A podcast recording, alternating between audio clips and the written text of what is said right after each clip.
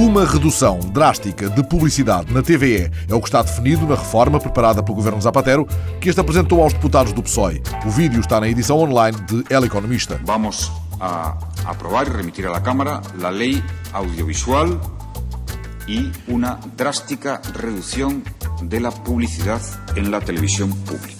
Uma estratégia desenhada entre Madrid e Washington para a América Latina. O rosto dessa estratégia é Juan Pablo de la Iglesia, novo secretário de Estado para a Iberoamérica. Os novos cenários para Cuba são o desafio principal para o especialista em América Latina da equipa de Moratinos, que foi embaixador no México e na Guatemala.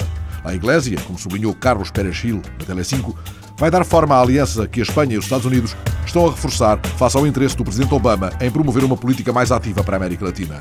Tele5 destaca o facto de a nomeação de La Iglesia ter coincidido no tempo com a decisão de Obama de levantar as restrições nas viagens a Cuba e de alterar a política definida quanto ao envio de remessas um desinteresse de Ahmadinejad pelo fabrico da bomba atómica, manifestado em entrevista ao Der Spiegel, também publicada no El País.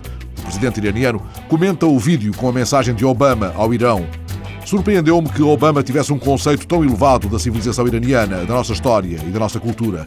Também é positivo que acolha a ideia do respeito mútuo e das relações francas como centrais para a cooperação.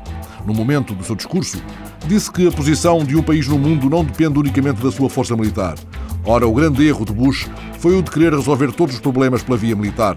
Os tempos em que um país podia dar ordens aos outros já passaram. Um cenário em perda. As rodagens em Hollywood caíram para os níveis mais baixos da história. Los Angeles Times confirma o cenário negro. Os estúdios da cidade reduziram o número de películas produzidas, despedindo, entretanto, milhares de empregados. É também a resposta à diminuição da venda de DVDs e à diminuição do investimento em anúncios televisivos.